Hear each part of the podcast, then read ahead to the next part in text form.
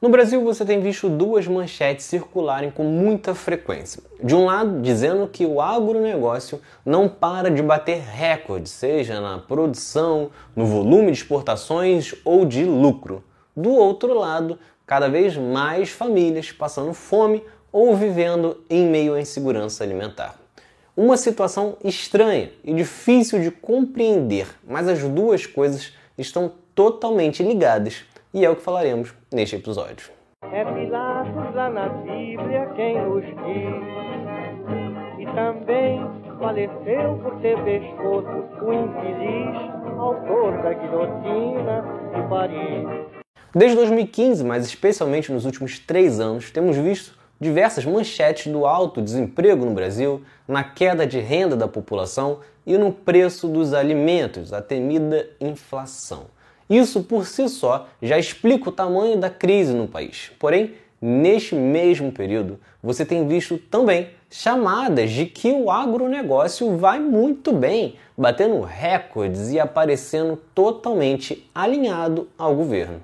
Neste momento, você deve se perguntar: se o Brasil produz tanto, por que tem tanta gente passando fome no país? Não era para o foco da produção ser que não falte nada na mesa dos brasileiros? É, deveria, mas não é o que acontece. O foco do agronegócio no Brasil, alinhado com o governo, está na exportação. Hoje, quatro multinacionais controlam 70% da produção, comercialização e transporte de produtos agrícolas. Só que, embora sejam responsáveis pela maior parte dos produtos que fazem parte da rotina alimentar das famílias brasileiras, não há qualquer reserva destinada ao mercado nacional. Com isso, vemos o caso, por exemplo, de 13% do arroz produzido aqui ser vendido para o exterior, fazendo com que o Brasil tenha que comprar um milhão de toneladas, um aumento inclusive de 30% em 2020 em comparação ao que precisou ser comprado em 2019. Uma compra que tem que ser feita em dólar. Ou seja, o Brasil está tendo que importar alimentos que antes era autossuficiente. Outro grande problema do foco do agronegócio você visualiza na carne, que o preço tem aumentado desde antes da pandemia.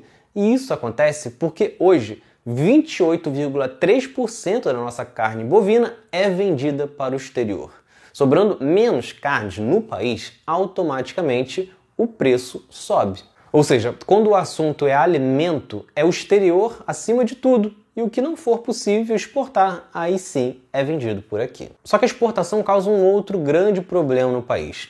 Se é mais interessante para os produtores venderem para fora do que internamente, o agronegócio então foca no que vai ter mais saída. Desta forma, dos 80 milhões de hectares usados pelo agronegócio no Brasil, 70 milhões são destinados à produção de soja e milho, tirando espaço de produtos que são usados na mesa dos brasileiros com maior frequência. Tudo isso faz com que o país fique mergulhado em uma inflação que já chega a 10,8%. E aí, os defensores do governo vão esquecer tudo que eu já falei e seguir os textos de WhatsApp do presidente de que a culpa disso tudo é do fique em casa, mesmo o Brasil nunca tendo tido realmente um isolamento severo. Só que países vizinhos estão com uma inflação consideravelmente menor como o Uruguai, que tem de 7,4%, do Paraguai 6,4%, Chile 5,3% e Colômbia 4,5%. Então, enquanto o governo justifica que a inflação é culpa do fique em casa, na verdade, o grande responsável é o vai para fora, com o agronegócio tendo um aumento de 25% da venda de produtos para o exterior, ao mesmo tempo que 19 milhões de brasileiros passam fome e 55% dos brasileiros vivem algum tipo de insegurança alimentar. Além disso, Segundo dados do DIEESE, quem ganha um salário mínimo no Brasil gasta, em média, 55% do salário apenas para comprar alimentos básicos para uma pessoa adulta. Mas o agronegócio, obviamente, não é o único culpado disso tudo. Logo no primeiro mês de governo, Bolsonaro assinou o fim do Conselho de Segurança Alimentar e Nutricional. O Conselho era o principal canal de diálogo entre a sociedade civil e o governo federal para a elaboração de políticas públicas voltadas à segurança alimentar, pois dois terços dos integrantes do conselho eram indicados pela sociedade. Além disso, tem reduzido a cada ano o programa de aquisição de alimentos. O PAA atuava em duas pontas. De um lado, comprava de agricultores familiares e na outra distribuía para a população mais ameaçada pela insegurança alimentar. O programa foi criado em 2003 e em 2012 chegou a ter investido 1 bilhão e 200 milhões. Em 2020, os recursos caíram para apenas 101 milhões. No auge do programa, em 2012, mais de 128 mil agricultores familiares foram beneficiados, com 297 mil toneladas adquiridas. Este número caiu para menos de 10 mil produtores e menos de 20 mil toneladas. Paralelo a isso, existe crítica de diversos grupos de pequenos agricultores de que as produções de alimentos da cesta básica não são estimuladas pelo governo. Portanto, a alta de preços está ligada a dois fatores alta do dólar, que faz com que a exportação seja mais interessante para os grandes produtores do que o comércio interno, com o real desvalorizado e uma população sem condições de comprar.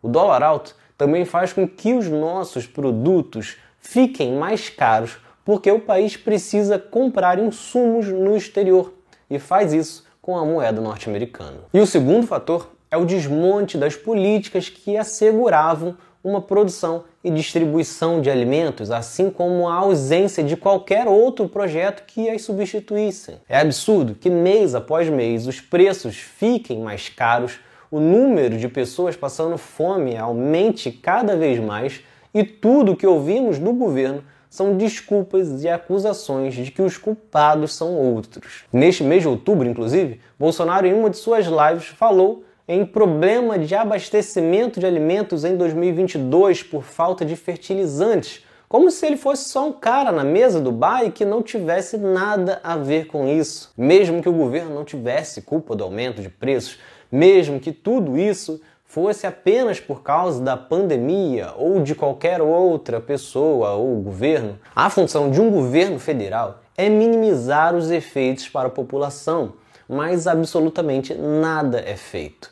O Brasil precisa de políticas públicas que incentivem o trabalho de pequenos agricultores para que eles foquem na produção de alimentos da cesta básica ou até mesmo que o agronegócio atue em prol dos produtos que os brasileiros precisam para não passar fome.